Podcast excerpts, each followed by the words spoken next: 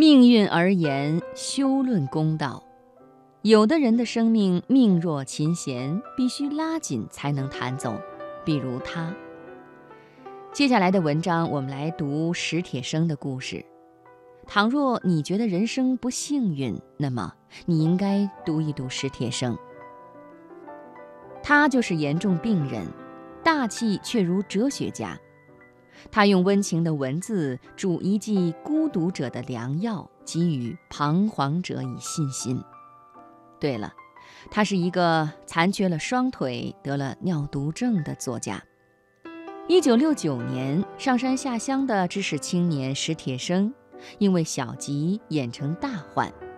两年以后回到北京，度过了二十一岁生日的他，就被上帝宣了判：你瘫痪了。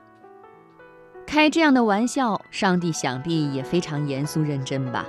估计上帝读过孟子的书，要苦其筋骨。何谓命若琴弦呢？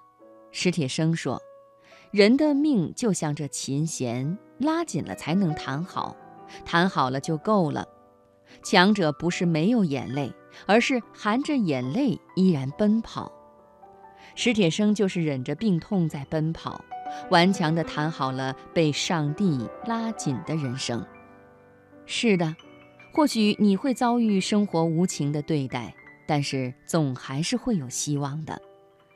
上帝大概听不到他这话，不信继续捉弄他。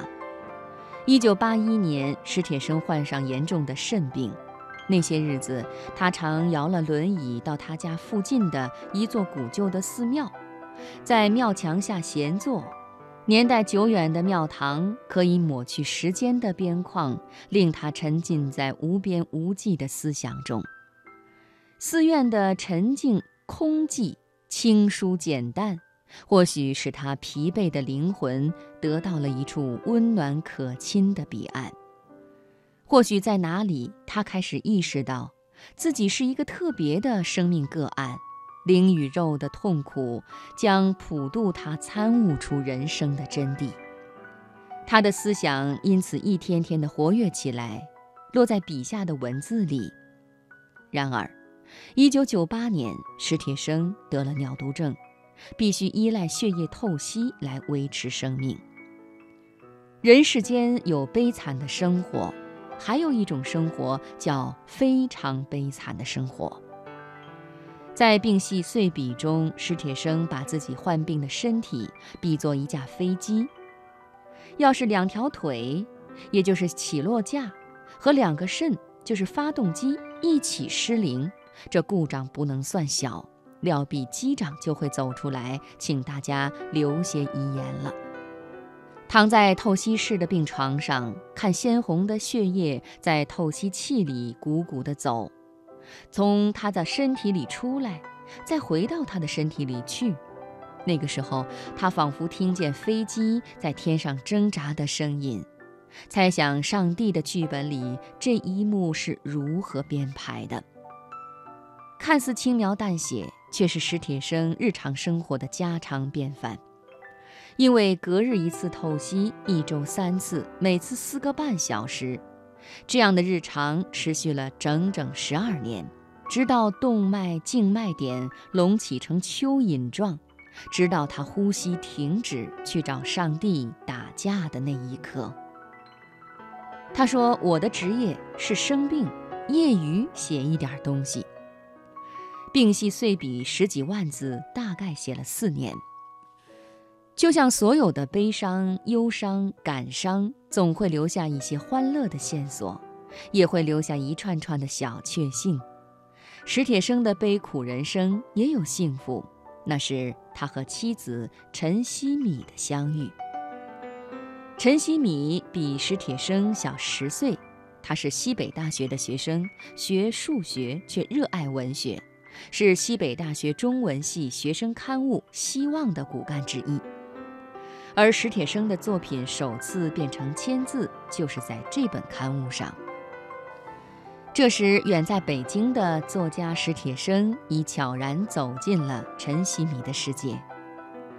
一九八九年，通信一段时间的他们俩终于见面了。在雍和宫附近一条临街却又幽静无比的胡同里，在一间低矮的小平房里，陈希米出现在了史铁生面前。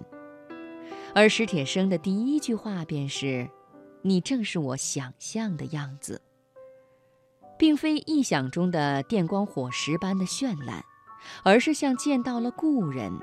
他的一颦一笑、一语一动，所有神情，你都熟悉亲切。右腿轻微残疾的陈希米，就像上帝为史铁生开的另一扇窗，让他看到了更加辽阔的世界，看到了世间的温暖。他们俩结婚了。那年史铁生三十八岁，陈希米二十八岁。他为史铁生念他喜欢的书上的句子，他为史铁生买他想看的书，因为他喜欢，所以一定也是自己喜欢的。他们的生活虽然艰难，却是真的幸福，不是给别人看的幸福。史铁生说：“你来了，黑夜才听懂期待；你来了，白昼才看破樊篱。”陈希米说自己是史铁生妻子，所以才要做更好的陈希米。史铁生死后，陈希米取走史铁生的一小片骨灰，放在王安忆送的一个优雅的盒子。这是史铁生和陈希米都很喜欢的一个盒子，然后随身携带。陈希米甚至带着他一起去了德国。他说：“我走到哪儿，你也在哪儿。”在喜欢与爱中，史铁生写道：“围在人群中，或有人群为其背景，爱情才能诞生，理想才能不死。”如此看来，史铁生又是幸运的，他拥有了爱情，也实现了理想。人生若觉不幸运，只因未读史铁生。这就是史铁生。他残缺了双腿，却拥有最丰满的思想；他无法行走，灵魂却走得很远很远。